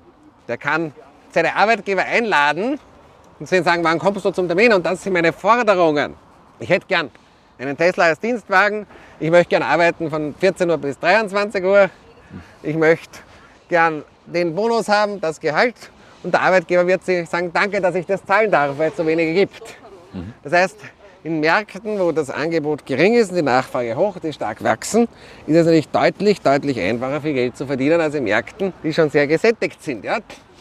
Natürlich kannst du auch noch in der Bierbranche ein Geld verdienen, ja? aber tendenziell geht der Alkoholkonsum nicht mehr auf. Ja? Was soll ich sagen? Also, das ist einfach üblich, wenn, eine, wenn ein Trend da ist und man ist halt dabei, ist es nicht so schwer, Geld zu verdienen. Ja? Wenn alle schon drin gerast sind und der Markt mit ist oder eher schrumpft, ist es deutlich schwieriger. Es ist nicht unmöglich, aber es ist nicht mehr so leicht. Und gerade im digitalen Bereich, auch in diesen ganzen ESG-Themen, braucht man oft nicht allzu viel Einstiegskapital und kann mit relativ weniger Startkapital viel Geld verdienen. Letzte Frage. Ja? Dann kommen wir noch kurz zu einer, einer, einer Quick Session mit schnellen Fragen und schnellen Antworten. Aber eine Sache, die mich noch, noch sehr interessiert, ist, ich, ich persönlich finde, am Markt im Geld gibt es zwei Lager. Es gibt einmal, sagen wir mal, das Lager, was sehr konservativ ist. Ne? Also du bist angestellt, äh, hier ist dein Budgetplan. Ähm, trink ein bisschen weniger Kaffee, ähm, erhöht deinen Sparplan von 100 auf 525 Euro. Und dann gibt es halt äh, die, die sagen, hey, mehr Risiko oder sehr, sehr krass hebeln. Ich weiß, dass du keine dieser Positionen total extrem einnimmst, aber was würdest du sagen, ist, äh, also ist, ist eine Herangehensweise für einen Unternehmer, der operativ noch ein, ein Business leitet? Macht es extrem viel Sinn, sich auf äh, diverse Assetklassen zu konzentrieren und sagst du, hey, nee, bau dein Unternehmen so auf, dass du es am besten exiten kannst, weil es wahrscheinlich den größten Return hat und danach auch am meisten Spaß machen kann zu investieren? Ja, also am Anfang musst du tatsächlich äh, das meiste Geld in ein Unternehmen geben, das wächst. Am Anfang hast du keine Wahl. Aber ab einem gewissen Level musst du schauen, dass du nicht all eggs in your basket hast.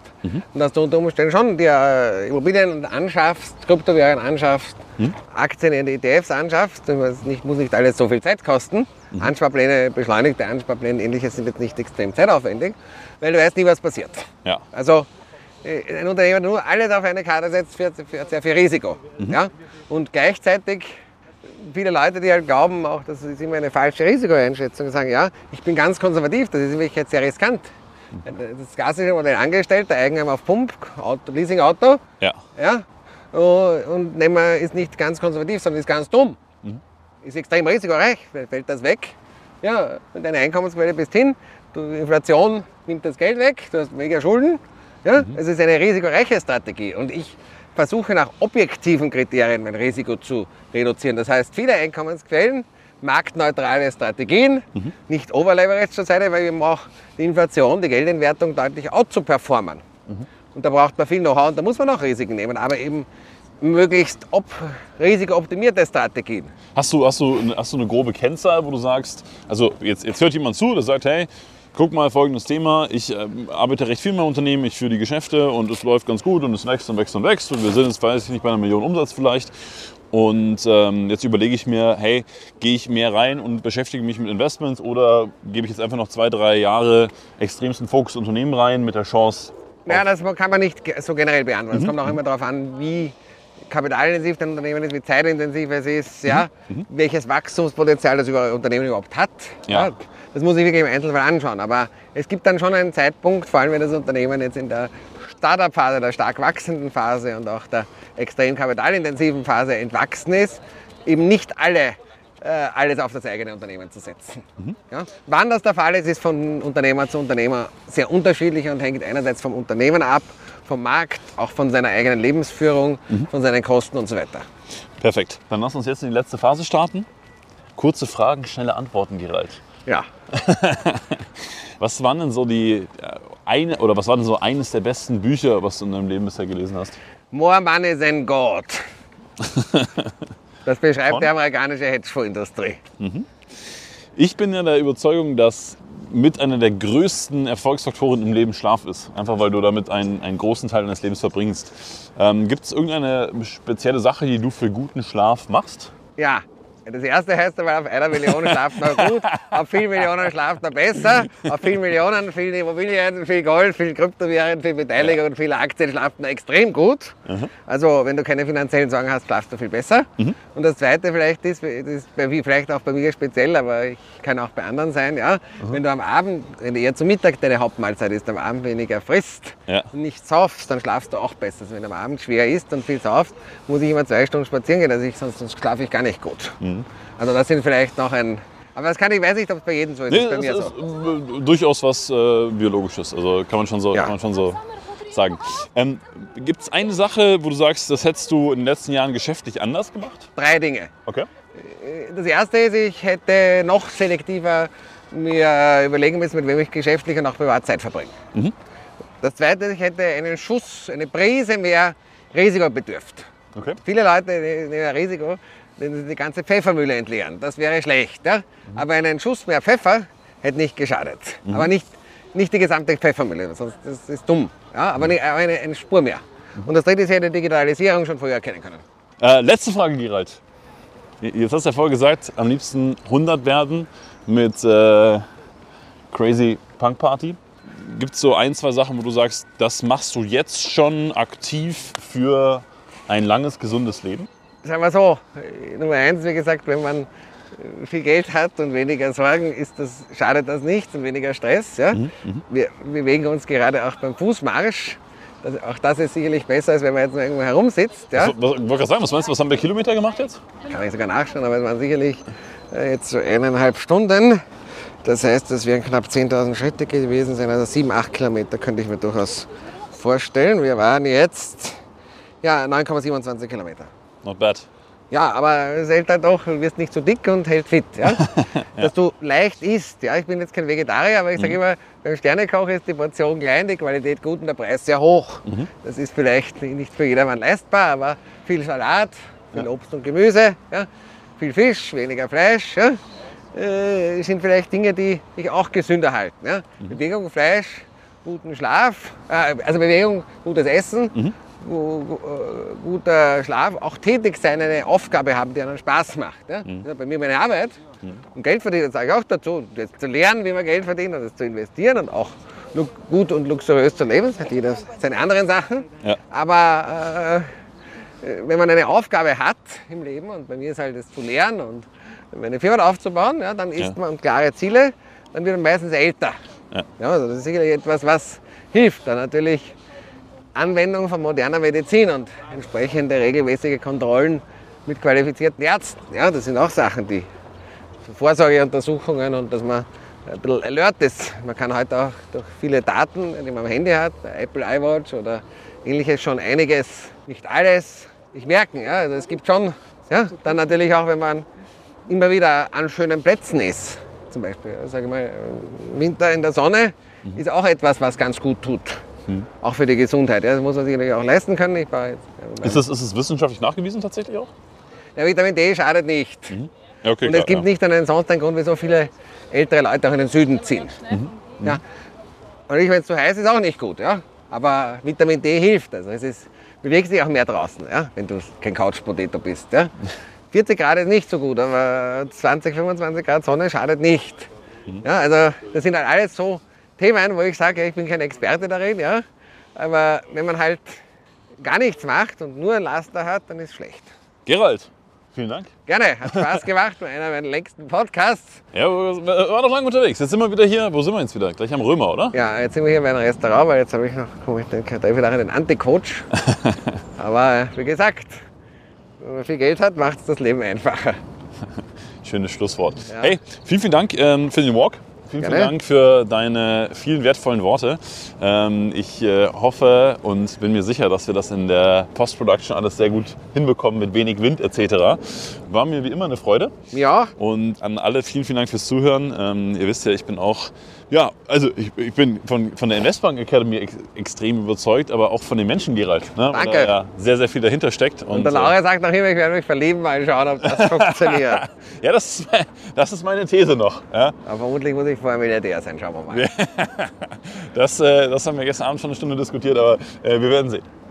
In diesem Sinne, alles Gute Leute. Beste Grüße aus Frankfurt am Main. Danke fürs Zuhören, ihr Lieben. Bye, bye. Ciao, ciao.